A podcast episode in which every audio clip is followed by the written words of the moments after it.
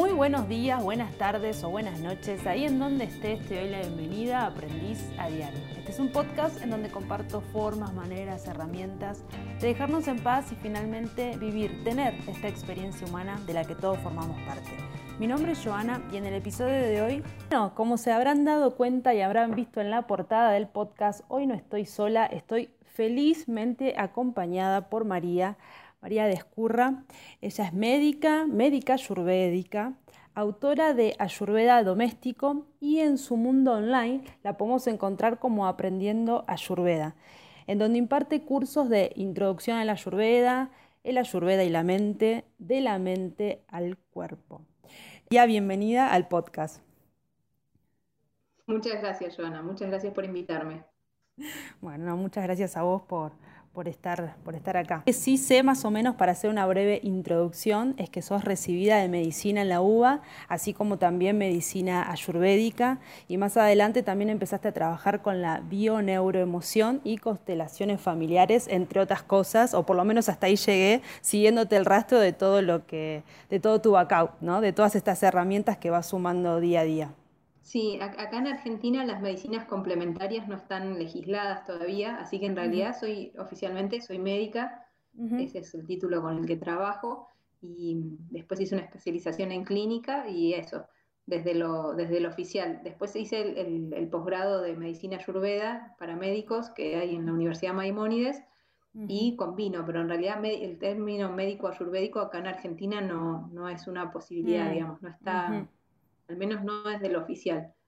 Claro, y, claro, claro. Y después, mientras iba aprendiendo estas técnicas, eh, me encontré con otras que me sumaron muchísimo, y entre ellas fue los cursos de Corbera, al menos en lo personal me, transformaron, entonces también los empecé a sumar, me pareció una manera muy, muy pragmática de enfocar los samskaras de la ayurveda, esas huellas mm. mentales que nos condicionan. Mm. Y después también siguiendo ese camino, entendí que esas samskaras o eso, Corbera siempre hablaba de que todo tiene una intención positiva y, cuando encontré esto de las constelaciones, de que la intención positiva es el amor, es eh, incluir a alguien de nuestro sistema familiar que ha quedado excluido, me encantó, me pareció que cerraba de una manera muy amorosa y me encantó esta forma de combinar el conocimiento. Sí, sí, sí, sí.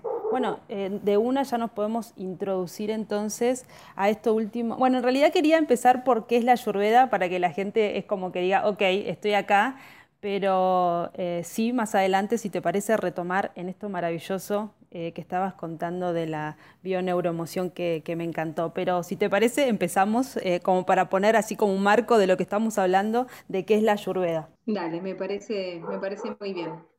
Eh, la Ayurveda es una filosofía médica, podríamos decir, que viene de la región de lo que hoy por hoy se conoce como la India, pero es muchísimo más antigua.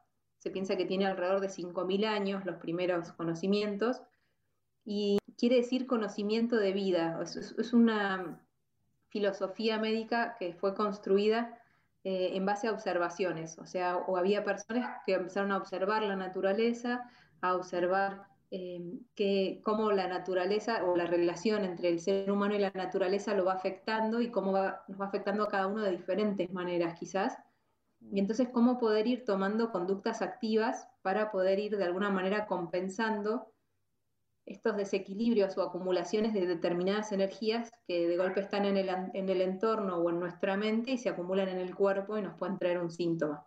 Mm. Entonces, el, eje esencial es que el ser humano está compuesto por ciertas cualidades, frío, calor, humedad, sequedad, diferentes cualidades, que esas cualidades no son iguales en todos y que cuando uno tiene mucho de una cualidad va a tener mucha facilidad para seguirla acumulando. Entonces, si yo soy una persona que naturalmente es calurosa y tiende a acumular calor, me va a ser muy fácil terminar con acidez, terminar con, eh, con acné, terminar con algo que queme en el cuerpo.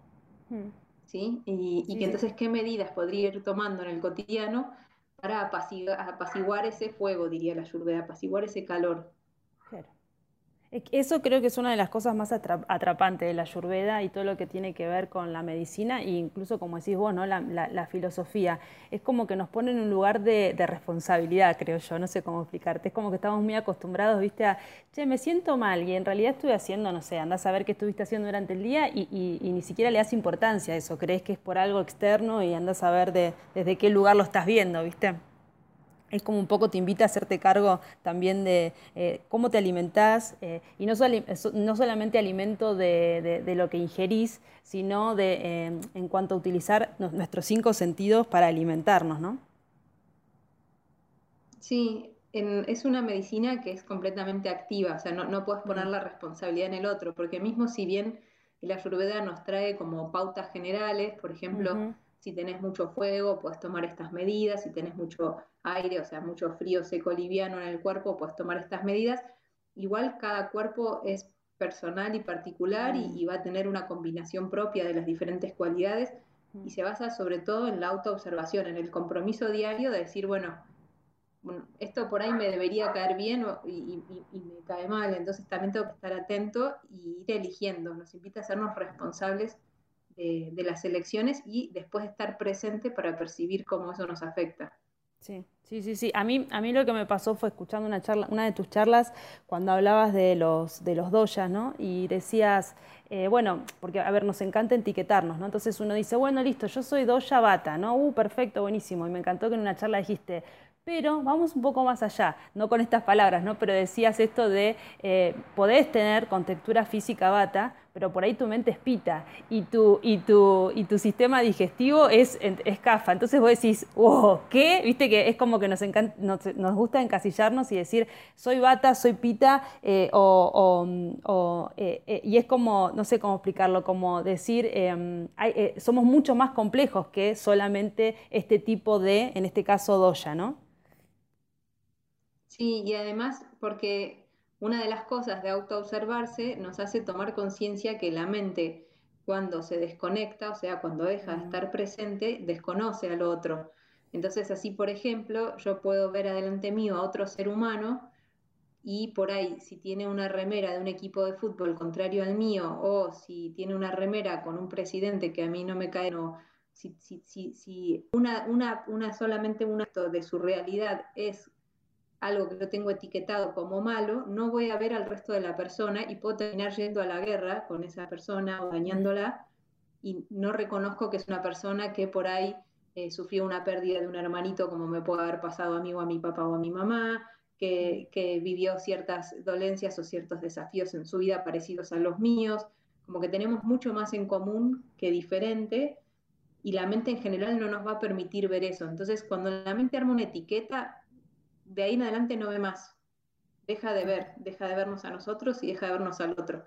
Por eso si yo armo una etiqueta, aunque sea soy bata, no importa, si yo armo una etiqueta, de ahí en adelante dejé de verme, dejé de estar presente, dejé de reconocerme. Totalmente, totalmente, totalmente de acuerdo, sí. Es como, mm, eh, no sé, siento que en algún punto es como que, no sé en qué momento perdimos la empatía, ¿no? Por el otro. Sí, yo no creo que la empatía se pierda, lo que pasa es que se vuelve, a medida que la mente construye una organización del mundo mm. cada vez más compleja, lo divide en más y más y más etiquetas, ganamos a favor que tenemos muchas más herramientas para entender la realidad, transformarla en nuestro beneficio y poder sobrevivir con menos dolor. Sí. Pero lo que perdemos a veces es que a mayor cantidad de etiquetas, más difícil es conocer a lo, a lo que tenemos delante en su esencia, ¿no? que sería básicamente conocerlos del corazón. Em, los toltecas dicen que tenemos dos centros de poder o dos, centros desde el que, en los que nos relacionamos. Uno es la razón, la mente con el habla, ese es uno de los centros. Y el otro centro eh, lo, ubica en la zona del pecho, del corazón, que para la Ayurveda también es donde ubica la conciencia, o chitam, que es mm. donde nosotros entendemos como que el cuerpo sabe, podríamos decir. Entonces podemos saber con nuestro cerebro, que es la forma de saber que organiza la realidad en clasificaciones y etiquetas, pero también podemos saber por algo en el pecho, con como una sensación en el pecho de conocimiento. Que se podría llamar la intuición. Conocimiento silencioso. Claro, la intuición. Es esto, esto de la intuición, ¿no? Y a veces uno dice, eh, es como, eh, siento que vamos eh, hasta en eso, siento que somos vagos. Para nosotros es mucho más fácil ir con el pensamiento, porque en realidad nosotros, nuestra, la realidad que estamos viendo es, es según mí y lo que me estoy contando, lo que, lo que está pasando que por ahí es muy distinta a tu realidad de lo que está pasando en ese momento. Es la historia que vos te estás contando. Y estamos como, siento que en algún punto incluso nos cuesta, ¿no? Eh, escuchar, a ver, che, ¿qué está diciendo el cuerpo? ¿Qué, qué, qué, qué hay ahí que me, que me, está moviendo? Claro, a veces, em, mira, te voy a poner un ejemplo. Mm. Cuando hago los árboles, muchas veces cuando le pregunto a la persona, por ejemplo, bueno, ¿vos conociste a tu tío? Sí, sí, lo conocí, claro, y te lo dicen muy convencidos. Y decís, bueno, ¿cómo se llamaba? Ay, no sé cómo se llamaba, decíamos Pepe. ¿Y de qué trabajaba? Ah, no, no sé de qué trabajaba pero porque la persona siente que lo conoce y porque lo amó, lo amó con todo su corazón cuando era chico, entonces desde su centro del pecho conectó con algo profundo de la esencia del otro y lo podía ver como un, como un alma, como un ser, como una conciencia y lo amaba más allá de, si, de su nombre, más allá de su profesión, más allá de la cantidad de dinero que podía o no tener, más allá de los rollos que traía su mente, uno lo amó. Eso es una forma de conocer. Y después mm. tenemos la otra forma de conocer, que es la que organiza la realidad. Tipo, bueno, este tío era eh, rico, pobre, bueno, malo, mm. gordo, flaco, tenía una pareja, muchas parejas. Son diferentes clasificaciones. Los dos conocimientos son útiles y cumplen su función, pero son formas diferentes de conocer. Mm. Y a veces, cuando la mente organiza mucho la realidad, tiene la ilusión de conocimiento pero hasta que no ama eso que está estudiando, no lo conoce del todo. Para conocer del todo tenemos que conocer como desde los dos lugares. También eh, en lo que es la ayurveda y, la mente, pongo mucho énfasis en la mente porque siento que, mm, eh, no te digo que es como que dirige la batuta, pero más o menos, porque depende de lo que estés comiendo y lo que estés pensando, va a ser como te caiga ese alimento, eh, o depende de lo que te estés contando, es como reaccionás o respondes a la situación que estás viviendo. Como hay una, una parte donde vos la explicás muy bien, no sé si tenés ganas de explicar, esto de, la metáfora del, jinete que, va eh, eh, la persona, el carro y los caballos. Sí, esa es la forma, es una metáfora que usa la Ayurveda para comprender como diferentes aspectos de la mente, que es bastante práctica, me parece, por eso la, tomo siempre para explicar. Todos tenemos una, lo llama el complejo mental, o sea, un grupo de, mm. funciones que llamamos mente, y tiene diferentes eh, cualidades. Una parte tiene que ver con los sentidos. Los sentidos, que serían en la metáfora del jinete que va guiando un carro con caballos, serían los caballos, o sea, su función es ir y van a ir hacia aquello que los estimule, nada más, no son ni buenos ni malos, el sentido busca ser estimulado. Mm. Nosotros podemos enseñarle qué es eh, un buen estímulo o no, o sea, podemos generarle como huellas o, como ciertas tendencias a interpretar algo como, como deseable y después ese sentido lo está buscando todo el tiempo. Por ejemplo, si crecimos en una casa donde hogar significaba drama emocional y siempre había alguien peleándose y con drama y qué sé yo, siempre vamos a tener después el oído medio parado para en el trabajo ver dónde se está armando el drama y meternos de alguna manera. ¿Eso lo podemos modificar? Esas huellas. sí, se puede modificar. Pero lo primero es observarlo. Como te decía, lo primero es amarlo. Lo primero es decir, esto es parte de mí, lo tengo que amar tal y como es. Cuando yo lo quiero excluir, lo más probable es que lo termine repitiendo o busque a alguien que lo repita y me, case con esa persona. Desde la mirada de las constelaciones, que yo estoy muy de acuerdo, la sanación tiene que ver con la, con la inclusión, con la integración. Exacto, con la aceptación de lo que es. Sí, no en un papel de víctima, eso te iba a decir, no, no en un papel de uff, es lo que hay. No, no, no, aceptación. Esto es lo que está pasando. Ok, ¿qué hago con esto que me está pasando? Claro, y aceptación o inclusión no quiere decir, por ejemplo, si acepto que yo tengo, que no sé, que mi abuelo le pegó a mi abuela, ponele mm. una historia que trabajamos mm, con un chico, que mi, abuela le, mi abuelo le pegó a mi abuela y le hizo perder un embarazo en ese momento del, del tamaño golpe que le dio. ¿sí? Es mm. responsabilidad de las dos, pero queda una escena de víctima-victimario. Que yo pueda reconocer estas escenas de víctima-victimario y de violencia y les pueda dar un lugar y decir, bueno, de ahí también me vino la vida, o sea, mi abuelo no era todo malo y ni mi abuela era toda buena, y, de, la combinación de estos dos seres que estaban atrapados en una escena recurrente de víctima-victimario y se creaban mutuamente sus roles, em, me vino a mí la vida, entonces la vida va a tener de eso, y si yo no estoy atento voy a tender a generar de vuelta historias de víctima y victimario una y otra vez. Entonces, lo que tengo que hacer es primero es aceptar eso, amar eso, pero después no quiere decir que yo lo, tenga que elegir. ¿Sí? O sea, yo puedo dejar de elegir algo, pero si lo dejo elegir peleándome, es casi seguro que lo voy a terminar repitiendo. Mm. ¿Y qué pasa con el perdón? Ahí, cuando nos quedamos, viste, con esa, por ahí nos quedamos enganchados. No, pero mi abuelo, en este caso, ¿no? En este caso que justo, vamos a seguir con este ejemplo, como quien diría, ¿no?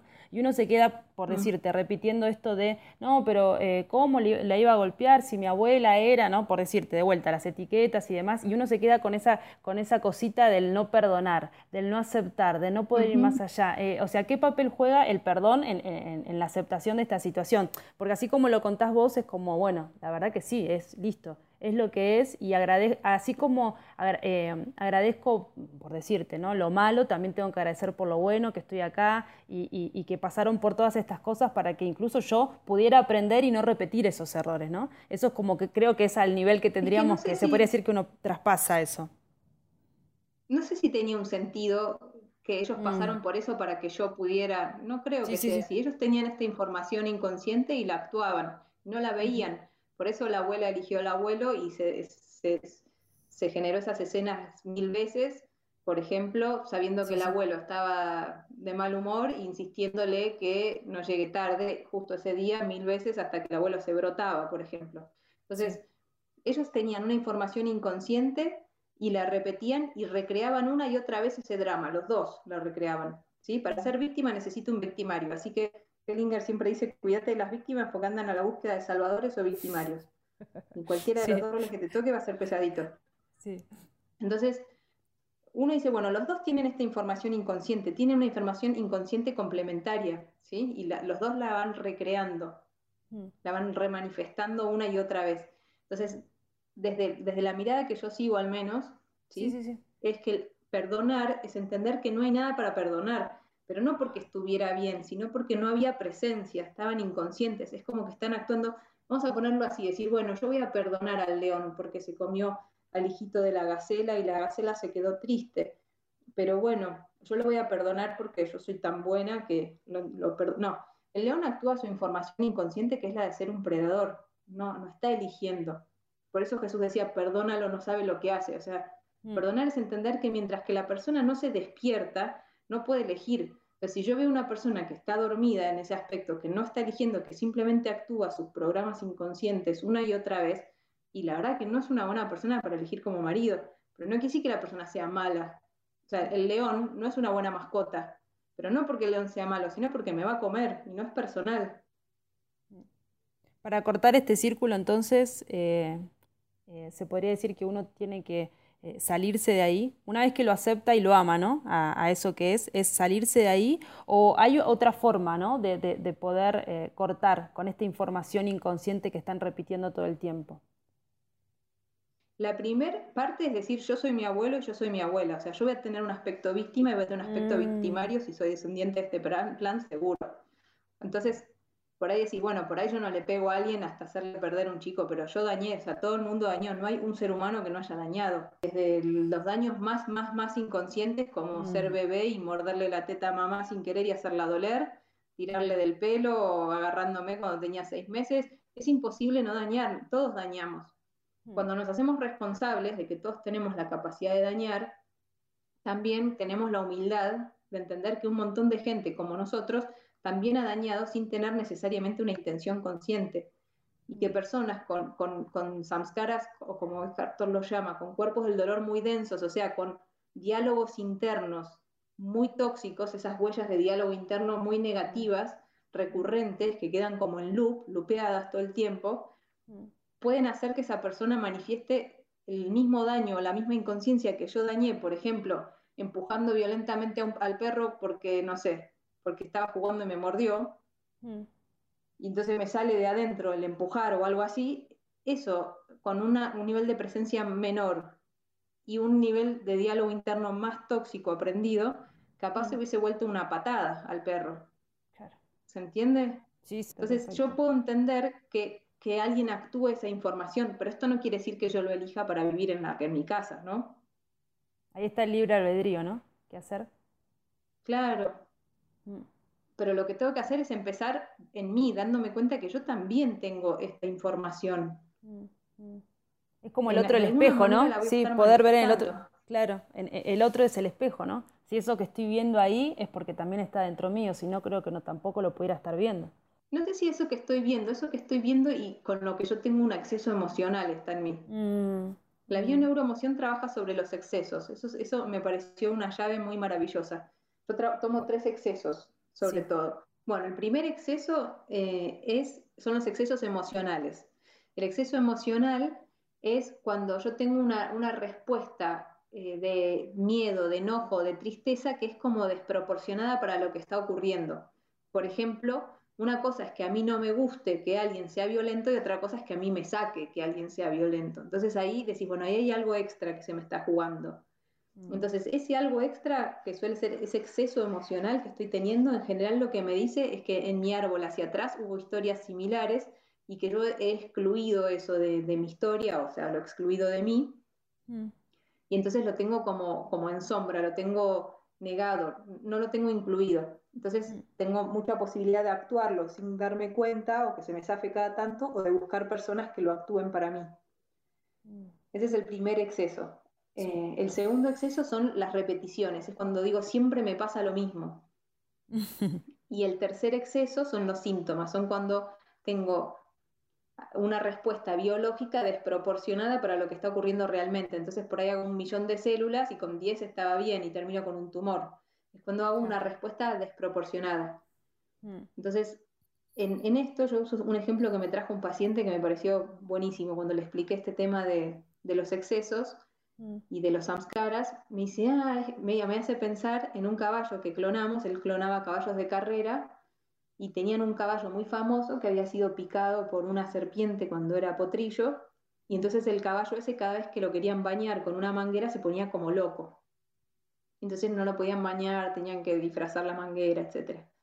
Entonces clonan ese caballo y el caballito bebé nace en ese contexto laboratorio, de laboratorio y no crece sin ver nunca una serpiente ni nada. Y cuando lo van a bañar la primera vez con la manguera, se pone loco también. Entonces, uno dice, bueno, en el contexto del, caballo padre o madre, era razonable esa respuesta exagerada porque había sido picada por una serpiente, entonces esta huella que decía esto es igual a dolor o amenaza de supervivencia, responde equivalentemente, entonces respondía sacado frente a cualquier cosa que se pareciera a una serpiente. Ahí tenía una, un, un sentido ser una intención positiva claramente encontrable, ¿no? Claro. Ahora, en el caso del potrillo, si uno le hubiese podido preguntar al potrillito, che, ¿por qué estás reaccionando así? O sea, son una manguera, ¿qué te pasa? Y hubiese dado cualquier justificación, de la más idiota, mm, mm. por ponerse así, porque la verdad es que él no sabía por qué estaba actuando de esa manera, ni él lo sabía. Mm. Simplemente está actuando una información que tiene de sentirse amenazado cuando ve una manguera y no sabe por qué. Y, perdón, y la respuesta que tiene le termina generando más dolor que la, manguera en sí. Así estamos la mayoría de los humanos. Tenemos hiperreacciones, hiper, somos hiperreactivos ante ciertos temas y esa respuesta nos termina generando un montón de dolor emocional en las relaciones y, y está tratando de resolver algo que ya no existe más como problema. Es como la palabra detonante, ¿no? Es como cuando uno está charlando y hay una palabra que te detona y parece que, no sé, dejate de escuchar al otro, no sé, tanto sea en discusión, en una charla o lo que sea, es como que, viste, esa palabra te detonó y te quedaste ahí embarcado, vaya a saber en qué. Claro, ahí si uno se está trabajando a sí mismo, cuando se da cuenta que tuvo un exceso emocional y se disparó algo, está buenísimo pedir, tipo, pedir pista un ratito, irse al baño, hacer un poco de espacio y dejarse apuntado para trabajar después, ¿qué me sacó? Hubo algo que me detonó, ¿qué? Entonces decís, bueno, tal palabra, listo, me la dejo apuntada porque ahí hay algo mío. Hmm. Para el otro quiere decir otra cosa, las mangueras para el otro no son una amenaza, para mí son una amenaza de dolor. ¿Por qué? Hmm. Me lo dejo apuntado. Hmm. Y ahí empezar a investigar, ¿no? ¿Qué es?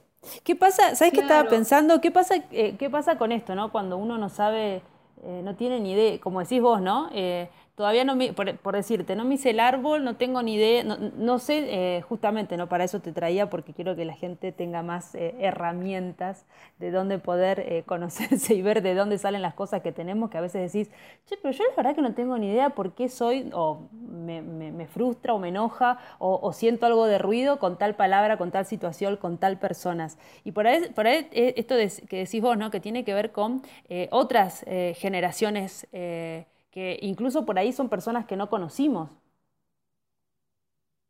Claro, un montón de veces son personas que no conocimos personalmente, pero no importa, de las cuales heredamos la vida y la información. Exacto, exacto. Es que ahí viene, de ahí viene, ¿no? De la raíz eh, de, donde venimos todos. Entonces, eh, la pregunta es, em, ¿Qué forma hay de, no te digo si se puede, obviamente, eh, como decís vos, ¿no? Aceptarlo, verlo y, poder trabajar desde ahí. Y el trabajar desde ahí, ¿qué implicaría? ¿no? Esto que vos decís, no, bueno, ok, esto me saca y lo, anoto y lo trabajo. ¿Cómo, cómo, empezamos a trabajar eso? Em, yo creo que el primer paso para hacer un camino de autoconocimiento es dejar de justificarse. Mm. O sea, si por ejemplo el caballito hubiese dicho, yo me saco porque a mí no me gustan las mangueras porque... Hubiese sacado la lista de excusas, ¿no? Claro. Claro. Y, con, la lista de justificaciones, bueno, me saco porque ¿cómo no querés que me saques? Y no sé qué, no sé qué. Sí, sí. Bueno, las justificaciones en general como que eh, eh, nos embarran la cancha y ya no, no podemos seguir avanzando con, la, con el camino de autoconocimiento. Entonces, una buena premisa es decir, las cosas me pueden gustar o no gustar, pero si me sacan es mío. O sea, si me sacan hay algo para que yo trabaje ahí. Mm. Yo puedo tener preferencias, ¿no? Por ejemplo, esto que yo te decía, yo puedo entender que alguien sea una, tenga problemas de alcoholismo, pero no me voy a casar con una persona con problemas de alcoholismo porque me va a traer un montón de sufrimientos. No voy a elegir compartir el cotidiano con una persona con adicciones porque me va a traer un montón de dolor recurrente y, la otra persona no lo va a poder manejar y, me va, y yo voy a estar viviendo esa situación. Entonces, si yo no, si yo no elijo eh, vivir ese tipo de experiencias, bueno, entonces le deseo el bien al otro, entiendo, entiendo el dolor, puedo ser amigo, puedo acompañar, pero por ahí no elegiría convivir, no elegiría compartir gastos, hay ciertos espacios que me resguardaría. Mm. Entonces, em, un primer paso es decir, bueno, yo puedo tener preferencias, pero las emociones eh, así sacadas, ya esos son míos, es ya, ahí tengo algo para trabajar. Me encanta. ¿Sí? Me encanta. Yo puedo elegir o no elegir. Nadie me obliga a elegir esto. Nadie me obliga ni siquiera a que me guste, ni a relacionarme con alguien si no me cae bien. Pero si esa persona no es que no me cae bien y prefiero no relacionarme, es que me saca, ahí se me abre una puerta de autoconocimiento. No quiere decir que me tengo que seguir relacionando y machacándome hasta que lo entienda. Lo que quiere decir es que aunque decida, bueno, vamos a ver más porque esta forma de, de expresarte que tenés me trae dolor. Bueno, perfecto, listo, chau, chau. Y después cuando estoy a solas, digo, bueno, no solo me trae dolor, me trae drama, entro en una, la mente queda pegada, bueno, entonces ahí tengo que sentarme a ver qué me está pasando a mí. Porque eso siempre son con los... del otro. Sí, obvio, casi siempre son con los vínculos más cercanos, ¿no? Que nos pasa esto. ¿Hay alguna correlación? Y en general en los vínculos más cercanos hacemos muchas más proyecciones. Mm. Primero que el, el, equivalente del vínculo íntimo que tenemos la mayoría de los seres humanos es el vínculo con mamá, como todavía como humanos no estamos muy conscientes, en general mamá va a traer también toda una cuota de dolor pendiente con su mamá, que en la mayoría de nosotros son personas que vivieron guerras, muertes, dictaduras, cosas bastante mm. duras, hambrunas, entonces va a haber mucho dolor acumulado. Mm. Y, va a haber muchas personas que no estaban disponibles por ahí para conectar desde otro lugar menos doloroso. Así que en, la mayoría, Hellinger dice, que es el creador, de las constelaciones, dice que para la mayoría de los humanos la pareja perfecta es la mamá que les hubiese gustado tener. Entonces después le pedimos a las parejas cosas que, sí, en realidad lo que nos permiten es ver la cantidad de proyecciones que hacemos en las relaciones. Básicamente todo lo que le pido al otro, justo hoy hablábamos con, una paciente de esto, de, mm. de como un, ella quería trabajar la desvalorización y yo le decía, la, manera más de, desvalorizar y de desvalorizar al otro es dejar que la mente nos pida cosas que no son realistas, a nosotros o a los demás. Entonces, por ejemplo, es agarrar a una pareja alcohólica o a una pareja adicta o a una pareja e infiel y pedirle que sea presente, comprometida, fiel, responsable, amorosa, que me cuide. Esto es poco realista. Mm. ¿no? Entonces, en la primera semana de relación en general nos vamos a ver, vamos a ver visto. Entonces, no sé, si agarro, si busco una persona que tuvo hijos con dos mujeres y no se hizo cargo de ninguno, y después tengo un hijo con él y le pido que se haga cargo, es, es, violento, es poco realista. Es una manera de no ver al otro y de, de, generarme a mí mismo drama emocional recurrente todo el tiempo. Entonces, si el otro es una persona que no veo, que no cuida, y a mí me gusta y es innegociable que me vean y que me cuiden en una relación, entonces esa no es la pareja para elegir. La mayoría de nosotros vamos a decir, yo quiero una pareja con alguien respetuoso, comprometido, honesto, etc. Y vamos a buscar una persona que no está disponible, que está enredado en otra. Y ahí dale que dale pidiéndole que nos dé cosas que no nos puede dar. Mm. Eso eh, eh, es, como correlación eh, con lo que nosotros no nos estamos dando también. ¿Vos crees que tiene alguna relación? Como, viste, cuando le exigimos al otro, tiene que ver también por ahí, yo lo, hablo en frecuencia, ¿no? Que no estamos en la misma frecuencia porque nosotros tampoco nos estamos pudiendo dar eso que estamos pidiendo. yo estoy de acuerdo que la sanación es que nosotros nos hagamos adultos y nos demos a nosotros mismos eso que necesitamos. Mm. Pero yo lo que veo es que la mayoría de las veces es que mamá no estaba disponible porque también estaba enredado con sus propios padres, porque era persona igual que nosotros, y, su mamá tampoco estaba disponible porque le habían asesinado al padre, porque se había muerto el hermano y por un montón de cosas. Entonces se arma una cadena de no disponibilidad y nosotros seguimos ahí empecinados en decir, no, yo voy a seguir buscando una persona no disponible y la, voy a perseverar hasta que, que se ponga disponible para mí y hacemos un loop que nos trae dolor constante, en vez de decir, no, si a mí lo que me traía dolor era que el otro no estuviera disponible, bueno, entonces buscar a alguien que esté disponible y yo también me voy a poner disponible. Entonces, si yo me quedo y busco a alguien que se quiera quedar también. Sí, es una manera de serle leal al clan, esto de, buscar no disponibles, de, alguna manera. Puede ser una manera de ser leal al clan y también puede ser una manera de esquivar el bulto del dolor que me mm. genera que, amo con todo el corazón, como amé cuando era niño a alguien, y que ese amor, entre comillas, pareciera que no alcanza para que el otro se ponga disponible, y es tener esa, como gestionar ese dolor y esa ganancia de humildad, de que yo puedo amar infinitamente al otro, pero el otro tiene toda una historia y un bagaje previos a mí mm. que también le están influyendo. Y mm. que yo tengo que tener la humildad de escuchar eso a la hora de relacionarme, porque si no, por ejemplo, cuando empiezo a salir con alguien, ese alguien es hijo de alguien, es nieto de alguien, por ahí tuvo parejas previas, por ahí tiene hijos o abortos, abortos previos. Todo esto es antes de que yo llegue. Y cuando yo entro a, la vida de esa persona, tengo que entrar con la suficiente humildad para entender que el otro no, no es una hoja en blanco, trae un montón de implicaciones y un montón de dolores que no necesariamente tienen que ver conmigo. Mm. Yo tengo que ver si lo que yo deseo de corazón de una pareja es algo que el otro está disponible para dar viéndolo en totalidad, ¿no? Sí, sí, sí, totalmente, totalmente. Uno puede em, aceptar y abrazar de alguna manera toda su historia con todo eso maravilloso que viene. ¿Llegamos en algún momento a hacerlo? Yo creo que la capacidad para poder abrazar la historia de uno, o sea, incluirla, llamémosle incluirla, ¿no? Darle un lugar, es la capacidad que uno va a tener de gestionar el dolor. Ese es el punto limitante, yo creo.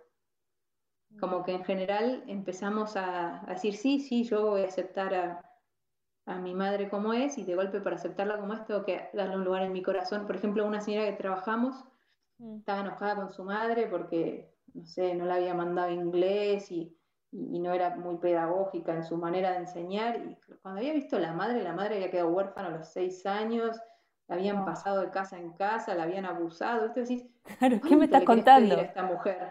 Claro, ¿qué le estás pidiendo? Te dio mucho más de lo que recibió. Lo que pasa es que aceptar eso es mucho más fácil estar enojada y mantenerse en, la, en, el lugar del reclamo mm. que, poder realmente abrirle el corazón al otro con todo el dolor mm. que el otro trae. Hay, hay gente que tiene mucho dolor, que vivió cosas muy duras, y amar a esa persona tal y como es, duele, se duele en el cuerpo, ¿no? Es, incómodo amar a esas personas. Mm. Porque tengo que, siempre amar con, esa sensación de, que duele el pecho de alguna manera. Mm. Y es así. es amarlo con su destino duro, es poder verlo completo, no como a mí me gustaría que fuese, sino como realmente fue su vida. Cuando, hablas de, esto, bueno, de, poder eh, amar, incluir en nuestra vida esta historia, también tiene que ver con, eh, siempre vuelvo a lo mismo de la aceptación y la responsabilidad, ¿no? De que eso implica, porque creo que también eh, amar y aceptar al otro y, o a toda nuestra historia también implicaría es dejar de ser lo que era, porque antes era por ahí la persona de que se quejaba, ¿por qué no me diste bola? ¿Por qué no me hiciste esto? ¿Por qué no estuviste para mí? Bueno, esto de la no disponibilidad de la que hablábamos, ¿no? Y eso también tiene mm. que ver mucho con la, aceptación de, también de quiénes somos y en quiénes nos queremos convertir. Siento que de alguna manera es como también eh, abrazar eh, todo el linaje, se podría decir. Eh, hablo del abrazo porque siento que estamos incluyendo todo, ¿no? Lo bueno, lo malo, lo que, lo que pasó, lo que creí que tendría que haber perdonado y no perdoné. Estas, siento como que son todas estas historias que nos contamos y siempre terminamos un poco en la misma, ¿no? Sí, cuando, cuando empezamos a investigar sobre el árbol con mi hermano, mm. me dio risa un comentario que me dice, me dice, yo tenía la versión Disney de la familia. Contanos eso, sí. No, no, yo también entonces me dio risa y dije, es verdad, la mayoría es como que tenemos esa versión como Disney y no hemos indagado en las historias humanas que traían nuestros ancestros, ¿no? Mm, mm. Las cosas duras que pasaron, como que por ahí para los niños mantenían ciertos espacios reservados y otros no. entonces uno por ahí nos enteró de un montón de cosas súper duras que pasaron ellos como, como personas y cómo se llevaban como pareja y, y cosas que, que, vivían en el cotidiano también, mm. que no eran compartidas para abajo por ahí. Y mm. al, empezar como, como a darles un lugar como ser humano, como persona, no les pedimos que sean Dios o Superman, les pedimos mm. ser, decir, bueno, yo en ese contexto con estas cosas que, me pasaron, con los recursos de esa época y qué sé yo, yo no sé si hubiese podido hacer distinto. ¿Qué le estoy pidiendo tanto? Mm.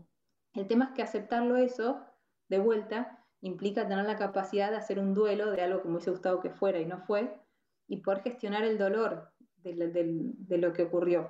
Ese es para mí el punto limitante, cuando uno se encuentra con el dolor y si, mm. si lo puede atravesar, más allá del dolor, siempre está la paz, está como la calma. ¿No? Como viste, como el chico que va a un cumpleaños y vuelve re excitado, pasó revoluciones, completamente fuera de su centro, y en algún momento después de eso uno sabe que va a terminar llorando por algo, o porque no se quería ir del cumpleaños, o porque quería ver un dibujito más, o porque no se quería bañar, en algún momento va a ser un llanto de esos, mm. como que, parece que uno lo está matando porque no lo deja ver un dibujito más, y después de ese, de ese llanto quedan sumamente serenos, es como que algo se descomprime. Bueno, nosotros eh, en la vida adulta eh, es esto que nos pasa también. Eh, ¿Cuántas veces estamos recontra enojados, cabreados, porque estamos resistiendo a eso que es, a esa realidad que es, a eso que nos está pasando? Y cuando nos permitimos ese llanto sanador, le llamo yo, ese buen llanto de que lo vivís y lo sentís todo completo, íntegro, que te tirás al piso y haces una buena pataleta como si fueras un chico y llorás y te sacás todo. Después de eso viene una claridad que vos decís, wow, tendría que llorar y regalarme estos llantos y este espacio de, dejarme en paz eh, mucho más seguido. Creo que la resistencia, ¿no? Nos hace... Mm. Como esa capacidad de poder acompañarnos más allá del dolor hacia la paz de nuevo, mm. em, es algo que tenemos que ir desarrollando para poder, poder avanzar en el camino de conocimiento, porque la mayoría en cuanto se encuentran con el dolor reculan y dicen, no, yo no voy a gestionar este dolor, este dolor no debería existir, el mundo no debería tener dolor, si el otro cambia, tener más dolor, listo, me quedo ahí. Y en mm. cambio decir, no, mira, el mundo no es como mi mente esperaba, un montón de cosas no son como esperaba, hay muchas cosas que son dolorosas en el mundo todavía porque tiene más una lógica de predadores aún que de, que, de seres mm. espirituales, digamos, entonces es ser parte de un montón del cotidiano, de un montón de gente, es parte de todos los seres humanos. Mm. ¿Estamos acostumbrados a evadir el dolor, decís vos? No es, el camino más fácil, más conocido, se podría decir, no, mm, acaba, de doler, bueno, me voy para allá, me hago... Hay como una creencia, me parece, de que el dolor estuviera mal, y el dolor no está mm. mal, se siente feo, eso estoy de acuerdo que se siente feo, es incómodo, se siente desagradable, pero no mm. está mal, es parte de la vida, y aprender a gestionar el dolor es una parte muy clave de poder acompañarnos a ese más allá del dolor, a poder hacer ese duelo, ese llanto. Soltar esa emoción que tenemos atragantada y volvernos a acompañar de vuelta hacia la paz interior, y volver a elegir desde ahí. Es como que hay que romper con un montón de, creencias eh, limitantes ¿no? que, tenemos. Sí. Sí, sí, sí. sí, Y, la creencia de que si no es como la mente querría o de que si duele es malo es, es una creencia importante. Sí que el dolor hace sentir mal, entonces uno puede eh, elegir esto que te decía, prefiero no relacionarme con esta persona o prefiero no hacer este tipo de alimentación o porque sé que después de esto va a venir dolor, entonces prefiero no vivir esa experiencia, me la ahorro. Mm. Pero igual de una u otra manera el dolor me lo voy a encontrar. Mm. Puedo, eh, eh, elegir algunas situaciones para minimizar el dolor porque no me gusta sentirlo. Mm. Como puedo elegir no comer un gusto de helado porque no me gusta cómo se siente en la lengua. Pero bueno, yo sé que eso es parte del mundo, en algún momento me lo puedo encontrar. Es como eh, la parte de la experiencia, ¿no? Eh, si pudiéramos aprender a disfrutar de toda la experiencia ¿no? que, tiene esto de, estar viviendo esta experiencia humana, eh, siento que, mm, no te digo que no, no habría sufrimiento, no hubiera dolor, pero siento que lo veríamos todo desde otro lugar. Eh, viste cuando uno pasa por situaciones muy traumáticas, que es como que sentís que después ves la vida desde, desde otro lugar. Y, con traumático me refiero, creo que el dolor que, más grande que podemos experimentar en, esta, en, este, en esta experiencia humana, en, esto, en este humano que somos, es la, pérdida de un ser querido eh, físicamente, estoy hablando, ¿no? Entonces cuando uno tiene mm. estos, estos, es como siento que incluso hablando del dolor, ¿no? Siento que después del dolor, esto que decías vos, ¿no? Uno empieza, eh, no te digo que, a ver, no, quiero llevar el tema de, justamente, ¿no? De la pérdida de una experiencia de, un ser querido, pero siento que después de esos dolores es como que uno ve em, la vida desde, desde otro lugar. Eh, sin ponerle la etiqueta para bien o para mal, para mal la vida es injusta, estoy reenojado, todo, sacándole todo eso. Siento que después del dolor siempre hay un gran aprendizaje sea, mí, sea chiquito como sea, ya te digo, esta experiencia por ahí más fuerte que podemos vivir como humanos. Yo no sé si es tan así, sé que está se, presenta la posibilidad, pero por ejemplo, si un niño de dos años pierde a la madre, no creo que tenga recursos en ese momento para potenciar y, decir voy a evolucionar ahora porque mm, si trabajo esta separación, no, va a quedar una huella muy grande que le va a llevar después de adulto un mm. montón de trabajo de, poder este, desanudar o desarmar reacciones que va a tener frente a cada vez que alguien se vaya o a un deseo de irse también. Mm. Entonces, lo que sí estoy de acuerdo es, las, en constelaciones se usan frases sanadoras y hay dos frases que, con las que muchas veces uno termina cerrando las constelaciones, que son, mm. no quería que fuera así, o sea, hubiese deseado que fuera diferente, esa es una gran frase de constelaciones, y la otra es, no quería que se vaya. Son como que se trabaja sobre dos dolores muy nucleares del alma humana. Mm. Y el no quería que se vaya, estoy de acuerdo que es un dolor muy importante, pero yo no sé si esconde ese aprendizaje, porque va a depender del nivel de conciencia de la persona que tenga. Mm. Porque sí, no lo enfoqué, claro, la, pregunta, sí, perdón. Exacto, te iba a decir, la pregunta la, la, la, puse eh, en, lo, en, lo, mío, en lo personal, ¿no? Que de, de, la pérdida, eh, eh, yo adulta perdiendo a seres queridos y no, y no imaginé esta postura que me estás presentando vos. Perdón, perdón, me quedé escueta ahí, ¿no? esto que vos decías de... Mm. y, y mucho de la forma y del nivel de conciencia, ¿no? Yo, por ejemplo porque trato a veces cuando voy trabajando con personas de ponerme en su lugar, o mismo, no sé, por ejemplo, hablando con mi abuela, me ponía en su lugar, que a los 16 años asesinaron a su papá, a sus tíos, a primos, eh, todos de forma muy violenta, o a golpes, o a tiros, en la Segunda Guerra.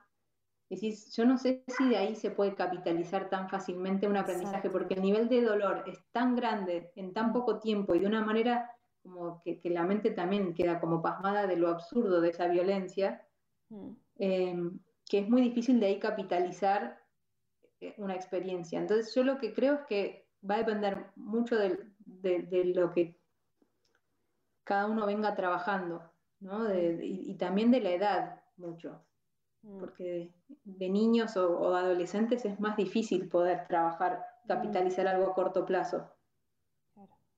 Incluso también de grande, ¿no? Eh, creo que el más... Eh, el, más doloroso es cuando ahí les pierden em, en ese sentido es como decís vos, ¿no? ¿Cómo, cómo haces para, para sobrellevar esto, ¿no? Sí, sí, creo que hay que ser muy respetuoso del dolor, que si uno, no sé, yo la verdad es que siento que en mi camino muchas veces me, me he encontrado en esa como disyuntiva de, avanzar y más allá del dolor o, hacer ese plan de bypass y seguir haciendo un loop de, recurrencias. Y cuando decidí, no, bueno, esto a mí no me va a volver a pasar, o sea, yo acá voy a atravesar el dolor hasta el otro lado porque yo esto ya está, no, no, no quiero volver a vivir esta experiencia. Mm.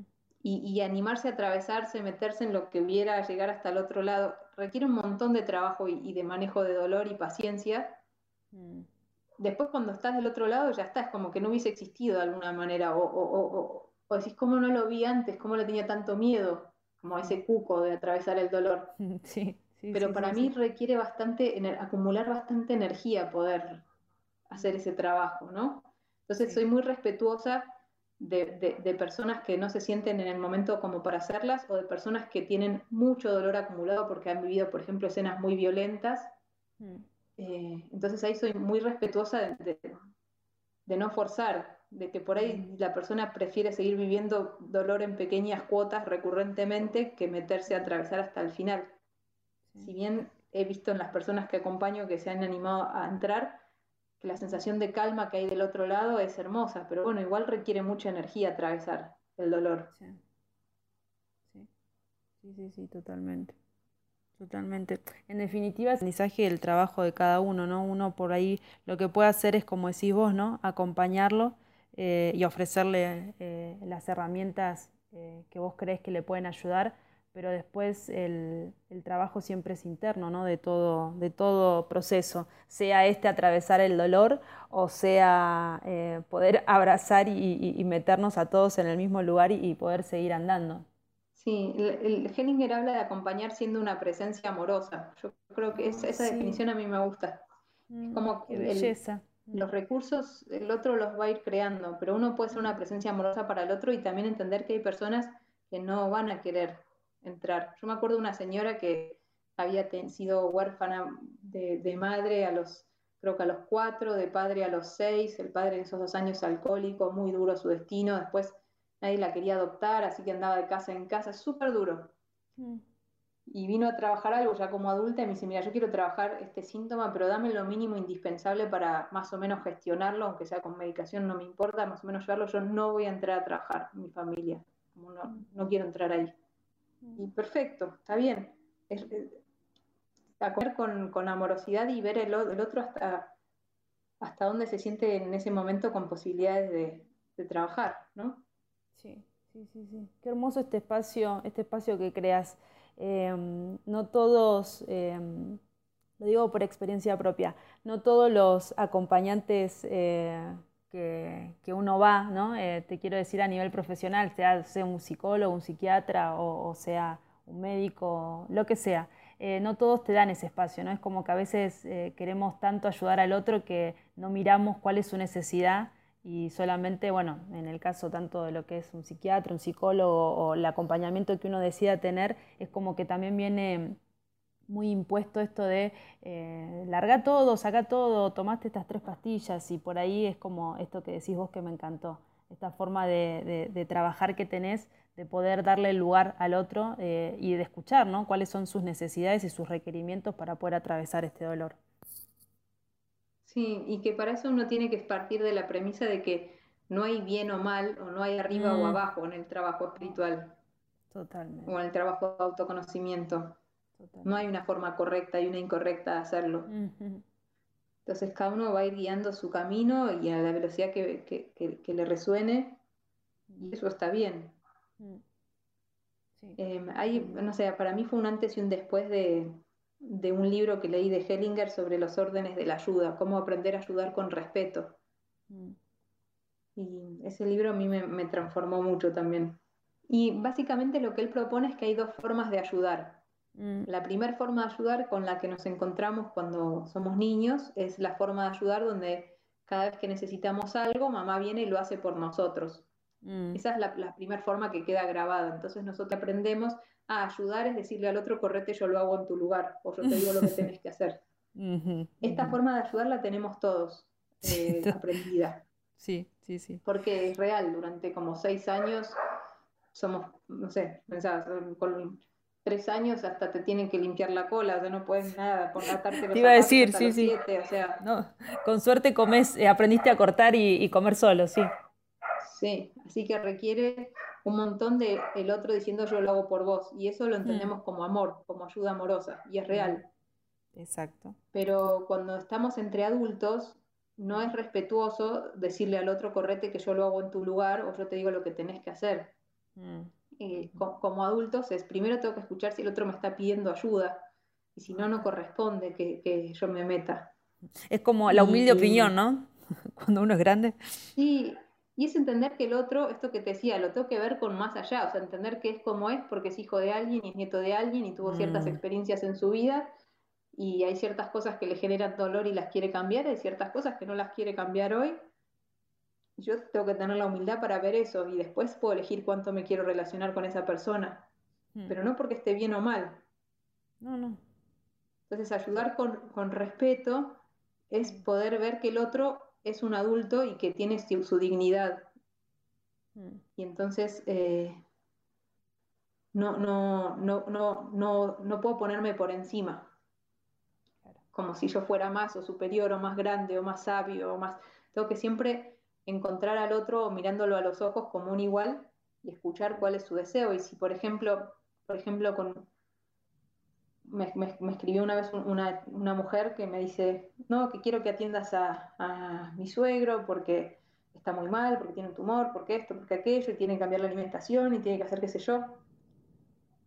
Y entonces, bueno, hablé con ella y le digo, ¿no querés que trabajemos con vos a ver cómo lo querés acompañar? ¿Esta persona quiere hacer un cambio? ¿Qué te pide? No, no quieren, decir que lo dejemos en paz. Y bueno, entonces, ¿por qué no trabajas cómo acompañarlo si querés? Mm, mm. Y bueno, lo acompañaron y se murió en esa semana. La, persona se quería ir y, la ayuda respetuosa era, en ese caso puntual, mm. eh, era poder escuchar lo que el otro estaba diciendo, si iba a morir solo, si no, porque iban a estar todos desesperados haciendo cosas para tratar de, salvarlo y la persona le está diciendo, yo me quiero ir, déjenme en paz. Por ejemplo, si yo digo la muerte es mala, esa etiqueta no me va a dejar ver a los ojos a alguien que se está yendo, por ejemplo. Mm. Y entonces no, no, lo voy a poder ver tal y como es, como verlo con el corazón, lo que decíamos al principio, ¿no? Sí. Ay, María, qué charla hermosa, qué charla hermosa. Ya vamos, mira, vamos una hora y yo no te quiero robar más tiempo, pero... Eh, mira, eh, y te juro que la charla iba a ir, iba a ir encarada para, para hablar eh, de Ayurveda, de los tipos de doji y demás, pero la verdad que me dejé fluir y, y me encantó, me encantó esta charla. ¿Y para dónde fuimos? ¿Para dónde fue? Bueno, me alegra mucho, te agradezco por haberme invitado y sí. Eh, antes, antes de cerrar, sí, decinos María, porque em, aparte de dar los cursos, ¿sí? antes, eh, antes de irnos, eh, primero, obvio, agradecerte por este tiempo compartido y estoy fascinada con todo lo que dijiste, me dejas mucho para pensar como siempre cada vez que te escucho. Em, aparte de tus cursos, que los, el Instagram de María es, voy a dejar todo esto en las notas del del blog de, esta entrevista, pero es Aprendiendo Ayurveda ya para que la vayan eh, siguiendo y tiene sus cursos, pero también das em, em, sesiones individuales, ¿no, María? Sí, doy mm. sesiones. Eh, decinos cómo te podemos encontrar. Sí. Eh, se puede pedir por un mail de turnos que se llama turnos.ayurvedamaria.com. hay bastante demora con los turnos, por ahí un mes y medio a veces dos, depende del momento del año. Y mm, después también, fuera de época de COVID, hago retiros, que eso mm. me gusta mucho, donde trabajamos ah. por ahí durante cuatro días, mm. todos juntos, mezclando con movimiento expresivo y otras cosas, y alimentación consciente, esos son muy lindos. Y, y bueno, después los cursos online que están en aprendiendoayurveda.com. Perfecto. Bueno, ya sabemos entonces dónde encontrarte. ¿Hay algún taller o algo este, donde te podamos ver que, tengas programado o todavía nada? Sí, todo está en la página aprendiendoayurveda.com, están todas las fechas de los próximos cursos online y después estoy un poco esperando a ver qué va a pasar con, con el aislamiento y todo eso para ver si reactivamos las cosas presenciales. Qué bueno, ojalá, ojalá que sí, ojalá que sí. Así que bueno, bueno, María, muchísimas gracias por pasarte por el podcast y por compartirnos todo tu conocimiento y por tu forma de, ver la vida y explicarla tan lindo. Bueno, muchísimas gracias, Joana. Gracias por, por, tu invitación. No, a vos, a vos por aceptarla. Un besito. Chao, chao. Chao, chao.